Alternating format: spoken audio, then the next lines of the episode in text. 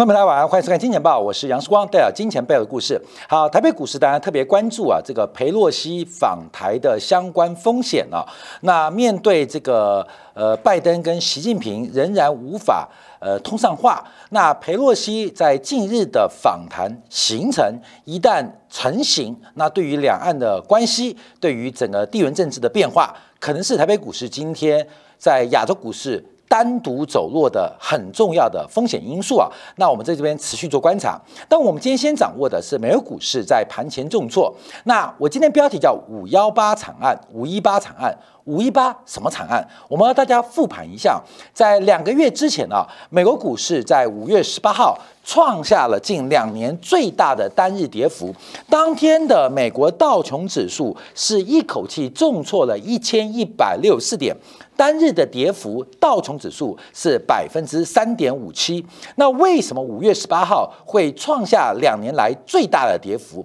而且五月十八号的位置非常关键，它也跌破了重要的上升轨道线。那可能要大家复盘一下，让大家了解到为什么沃尔玛的财测如此重要。好，在今天盘后啊，沃尔玛忽然提前宣布，呃，调降了第二季。跟全年度的财测，好，这边要跟大家做几个说明啊，因为这个财测是二零二三年的，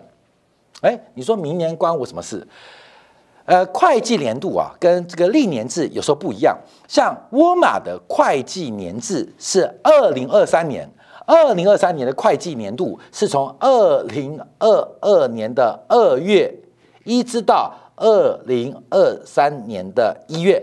所以其实它算是二零二三年的会计年度，可早从今年二月就开始。那为什么会这样呢？呃，因为啊，美国的传统零售的高峰，我们都知道是圣诞节嘛，就是每年的十二月跟一月初，所以零售商他们就选择把一个会计年度结算在每年销售。跟营收最好的一个月份跟季度，所以这个没有，这是每家公司自己啊，只要定了就定了啊，没有关系，所以不一定一定要从一月一号开始到十月三十一号终止啊。所以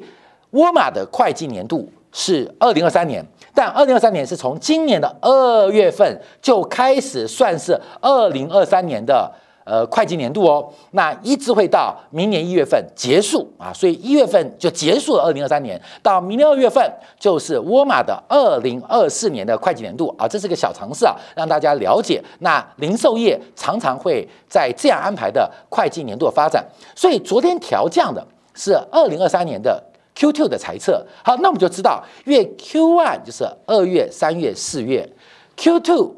就是五月、六月、七月。所以七月份快要结束了嘛，七月份快要结束嘛，那本来表定啊是八月十六号会公布五月、六月、七月这个所谓沃尔玛的第二季度的这个财务的一个报告报告，所以到今天我们看到已经七月二十五号了嘛，所以七月份快结束了，整个第二季度。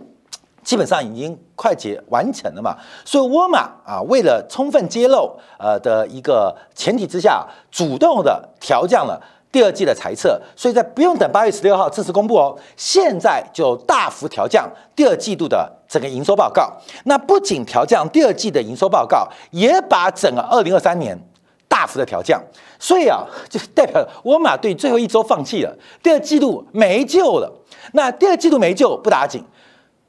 今年没救了，各位看吗？就是呃，也不用看了哈，全年挂掉了。所以为什么股价在盘后重挫将近十个 percent？那第一个是把第二季度的 EPS 向下修正，负百分八到负百分之九啊，到负百分之九。那本来估计啊，在六月份的法说会是认为第二季度的这个 EPS 的成长率是持平的。在一个多月前的法说会啊，是说第二季度的 EPS 是同比是持平的，可隔了一个月啊，说要下修，会下滑负的百分之八到负的百分之九。全年度的 EPS 在上个月的法说会，二零二三年哦，全年是预估下修一个，会下跌一个百分点啊，这微不足道。那今天凌晨啊，今天凌晨公布说，二零二三年 EPS 会下跌百分之十三，会下跌百分之十三，所以才一个月的时间。上个月沃尔玛的法说会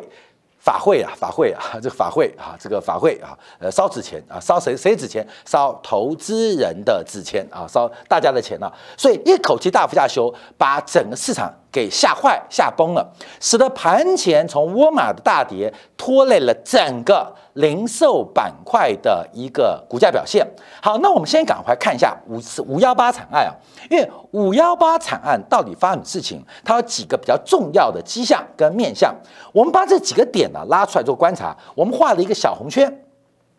又画了一个小绿圈。五幺八惨案，五月十八号就是这一天，就这一天。我们先要看一下，其实美国股市转弱，转弱是从今年一月初就连续下跌。那我们知道，美国是一个军工复合体，所以当时跌破颈线，我们讲画一条颈线。那最大的反弹是这一天，这一天什么？二月二十四号，低点是三万两千两百七十二点。二月二十四号发生什么事情？二月二十四号发生什么事情？嗯，忘记了。俄乌战争开打，普京宣布特别军事行动展开啊，就这一天。那枪声一响啊，美股万两，所以从那一天，美股市就一路的反弹。那一直反弹到哪边？一直反弹到四月二十一号，就这个位置。四月二十一号，当时道琼指数为例啊，是来到了三万五千四百九十二点啊，就这个位置啊，这个位置。所以等于整个俄乌战争的前期，美国股市听到了枪声一响，反弹了大概有十个 percent，弹了大概十个 percent，就这一段时间啊，关于这段时间。好，那当然我们要注意到，因为啊，在四月十号，整个市场反转，第二阶段。特别行动开始，这个美国啊，这个引火上身。本来认为啊，俄乌战争从地缘政治的角度对美国有利啊，对欧洲不利，对俄罗斯更不利。可第二阶段的发展，就是到目前为止，我们看到整个顿巴斯的战役当中，俄罗斯形成了一个压倒胜利，美股市就啪啦就跌了啊，就下来了。那一直是跌到跌到什么时候？跌到这边有个低点哦，五月十一号。五月十一号这个低点啊，刚好为什么会创新低啊？关宝妈，同样来来来，这个点这个点啊，关闭这个点啊。五月十一号，五月十一号，美国股市创下新低，当时配合的变化，你还记得五月十一号发生事情吗？美元指数突破一百零四，创下二十年新高。什么时候发生的？五月十一号，也代表全球性流动性的收缩，不仅反映在美国股市，也反映在全球的资产价格当中。五月十一号，当时美国的经济新闻是缺奶粉啊，美国婴儿奶粉买不到啊，后面才两个月，应该大家还记得吧？啊，两个月，我们先大家复盘一下，因为要讲这个故事，要大家了解到，所以五月十一号破底了啊，破底了啊，婴儿奶粉。啊，都缺乏，所以美国现在劳动人口啊，呃，不要太多期待哈，婴儿都没有奶粉可以吃。同时，美元指数在那一天创下二十年新高。后来，当美元指数继续走强了，也持续创高。可是那一天是这样来的啊，那天是这样来的。那我们要观察，那随后出现了反弹，而这个反弹怎么终结？就是我提到这个点喽，看到没有？就五月十八号惨案，五月十八号那一天。道琼指数跌掉了一千一百六十四点，收盘哦，最低的时候跌到一千两百点，跌幅是百分之三点五七，这是创下新冠疫情以来最大的单日跌点跟单日跌幅啊！就这一天啊，这一天，那这一天发生了什么事情啊？这天发生了什么事情？就是我们今天要做观察的，因为在那一天啊，在那一天，这个呃。Target 啊，美国第二大的呃零售商塔吉特啊，塔吉特啊公布了财测，在五月十八号公布塔塔吉特公布财测之后，五月十七号沃尔玛先调降了第一季的财测啊，看到没有？五月十七号，五月十七号美国股市没事哦，沃尔玛自己跌爽。没有影响到市场，可到了五月十八号，第一大沃尔玛调降啊，沃尔玛经营不善，沃尔玛太烂了。我们电商买亚马逊，假如要加入会员，我们买好事多啊，那基本上帮你买 tark。可 tark 在隔天也调降了财测，那这个调降财测你要调多大吗？他一口气把 Q one 的净利调降了五十一点九个 percent，当天 Target 股价跌了二十五 percent。当天哦，当天哦，好，根本就看这张图，就这个，这这这这这这这个缺口，这个缺口不是除夕哦，不是除权哦，就当天公布财报，它的第一季的盈盈余啊，一口气腰斩了啊，腰斩了，所以让整个美国投资人发现，哇，美国的消费出了严重问题。当然啊，当时看《金钱报》，官们都了解到，我们针对美国的零售销售还有库存的变化，我们一直苦口婆心、大声疾呼要小心美国的消费泡沫、跟库存堆积，还有重复下单的问题。在那一天，整个市场彻底的引爆，大家其实都知道，可是都装作看不到啊，就是装睡的人叫不醒啊。直到那天啊，先是前天的沃尔玛调价裁测。那 Target 也公布了财测，一家比一家惨，让整个美国股市在那一天出现了闪电的崩盘。那当然也包括了科技股的思科啊，很多的科技股公布了财报一塌糊涂，从上游、中游、下游，全部都出现零售库存严重啊，库存严重塞货的一个危机跟问题。好，所以大家我们先观察，为什么这个五幺八惨案在今天？可能不会重现，因为第一次会吓得到你嘛，第二次可能影响力腰斩。可是看到一个什么趋势，这是大家要特别来做观察跟留意的地方，就是到底发生了什么样的变化。那我们就回来看一下啊，回来看一下，到底沃尔玛除了 EPS 大幅下修之外，它也公布了一些相关的一些资料跟讯息，可以大家分享。第一个公布的是第二季的营业利润率，营业利润率是来到了百分之四点二。对于一家零售商来讲，百分之四点二的营业利润率其实并不差的，尤其二零二三年预估是百分之三点八到百分之三点九，这个数据啊，其实不是很差，不是很差。甚至第二季的同店销售啊，这是很重要，零售商要比同店销售。诶，为什么叫同店销售？为什么不比不同店销售？这个同店销售啊，在观察零售商，主要原因就是你这个店开了一年以上，然后再在第二年做同店业绩的比较，因为很多零售商会不断的展店嘛，所以最好的指标就是这个店开完一年之后。再纳入营收的一个比较基准啊，前面一年是初创期嘛，所以销售金额那是只增不减，所以通常是同店比较，同店同家店啊，呃，这个展业开业达到一定的年度之后来做比较，所以同店销售啊，这是一个很重要营收指标，增长多少？我要写大一点，增长了百分之六啊，增长百分之六，这百分之六你知道发生什么事情吗？这比他原来财务预测的百分之四到百分之五的预期高了非常多。大家知道，沃尔玛的营收一年是五千七百亿美金哦，一年是五千七百亿美金的营收哦，多一个 percent 就是多五十七亿美金哦，多五十七美金哦，就多了一千五百亿的台币哦，啊，多了三百亿的人民币哦。所以沃尔玛的一 percent，它小小的一 percent，对于很多人来讲是大大的一 percent。所以沃尔玛的同店销售第二季啊，截至到昨天为止啊，是比原来的法说会公布来的高，预估是百分之四到百分之五的成长，可是它成长了百分之六，哎，营业的利润率不差啊，同店销售也也不差，怎么会搞到最后 EPS 大幅下滑呢？那这边就要提到，主要的原因是整个消费者。跟这个沃尔玛的会员们，他们的购物车当中出现了结构的巨大转变，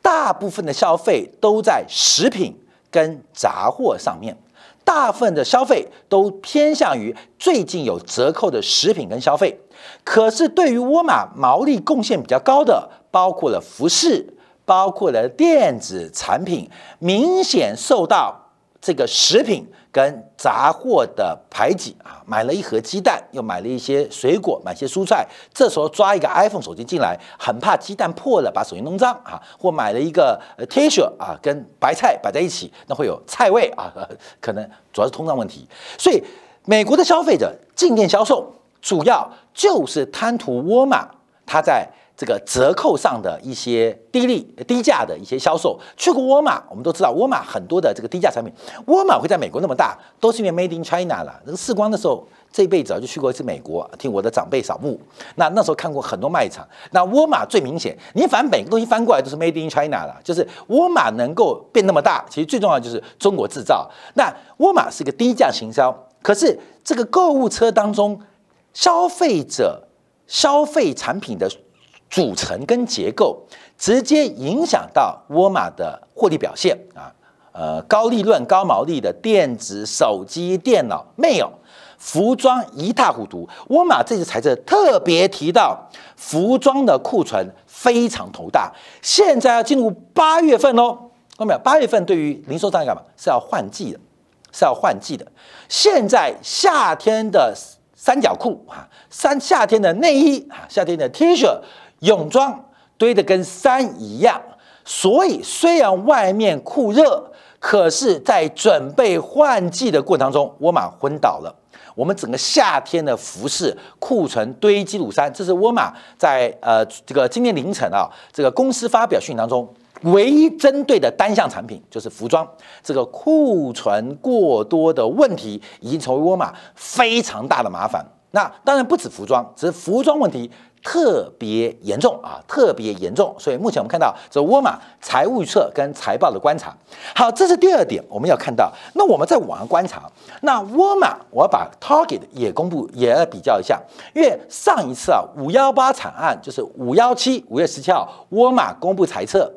崩盘啊，他自己崩盘，那市场不理他，直到隔天 Target 也下修财测，所以现在观察哦，明天啊，Target 会被下修财测。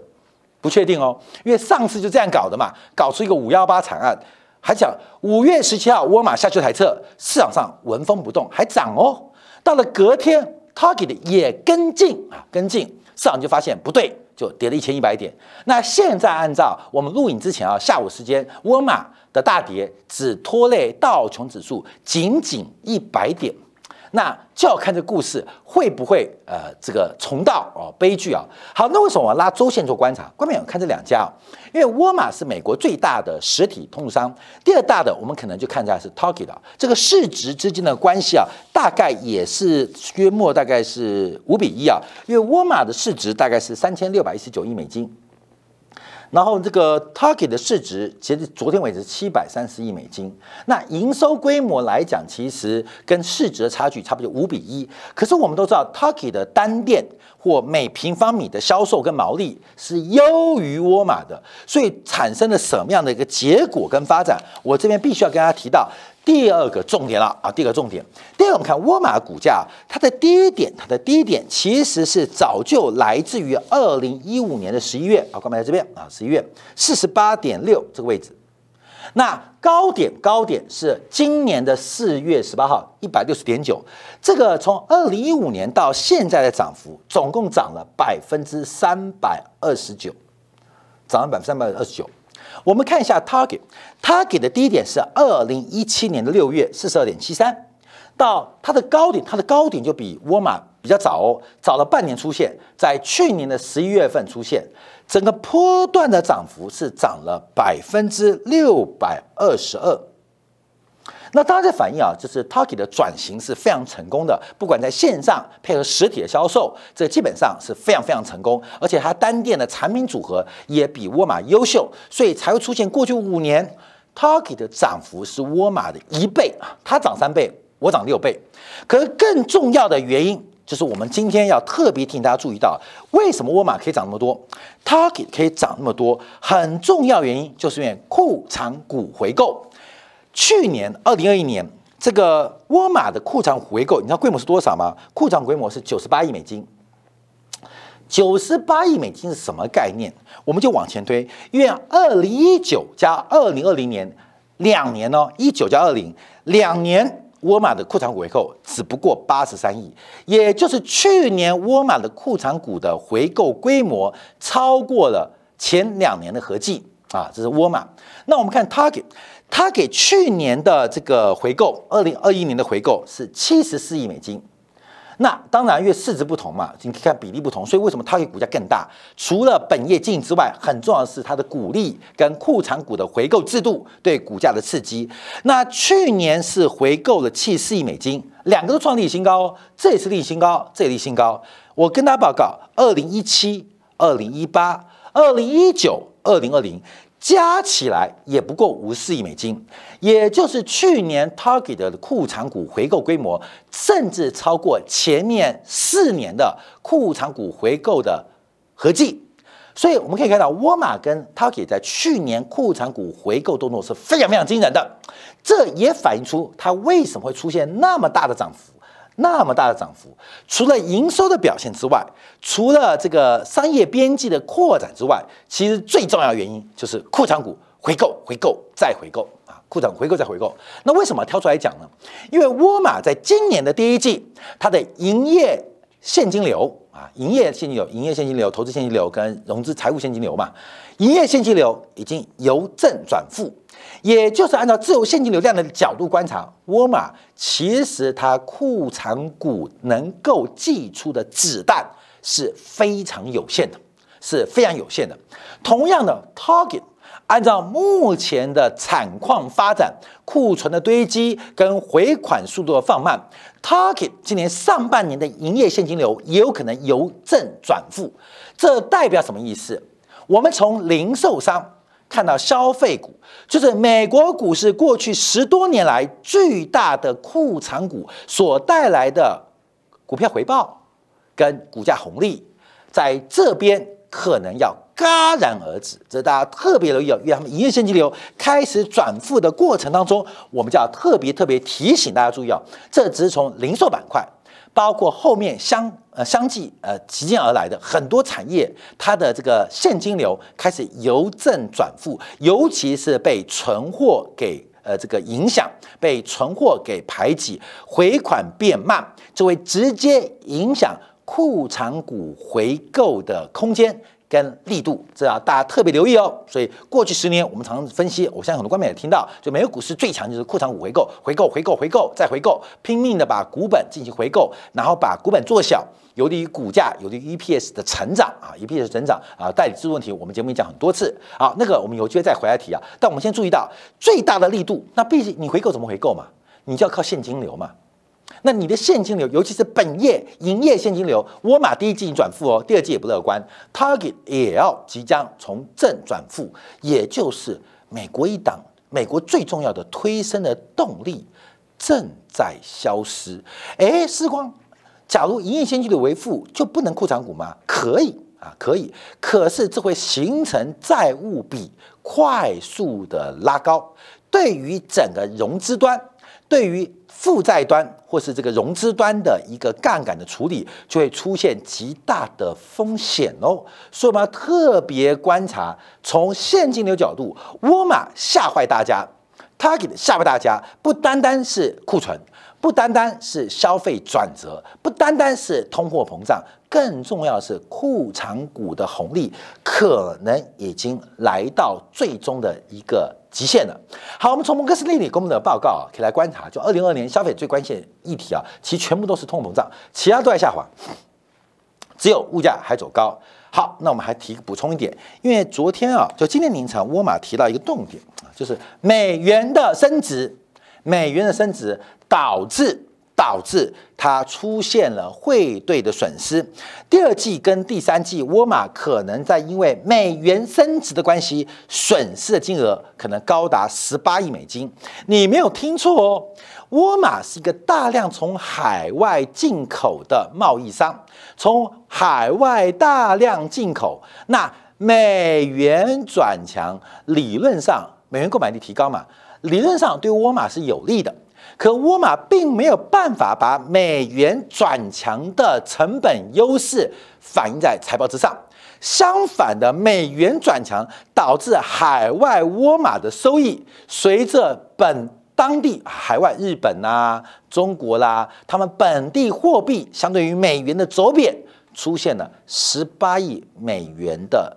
汇损啊。所以高盛有提到，当美元贸易交易指数假如不断的升值，将会使得 S M P 五百的指数收益啊，就是它的毛利会减少百分之二到百分之三的一个水平啊，百分之二到百分之三水平。所以目前我们看到，美元虽然很强，可以给美国带来进口的购买力优势，可对于上市企业来讲，尤其美国多数是大型的跨国企业，目前面对的美元强势。对于成本的减少跟收益的损失当中，似乎明显看到收益的损失大过成本减少，这也是今天凌晨沃尔玛吓坏投资人的一个重要原因。所以，我们从沃尔玛的财报，我们看到的是美国消费能力的变化，零售销售不断创新高。可是，从沃尔玛从他给的财测跟他的营收报告知道，都是价格现象，而且这个价格现象甚至排挤到了其他。包括了非必需品，包括耐久材的消费。那这场库存风暴会不会进一步的扩散？对于第三季、第四季的美国 EPS 的影响，我们所谓的戴维斯双杀的行情会不会提早到来？这大家特别观察跟留意。好，感谢大家谢谢收看，明天同一时间晚八点，杨世光在见报与各位再会。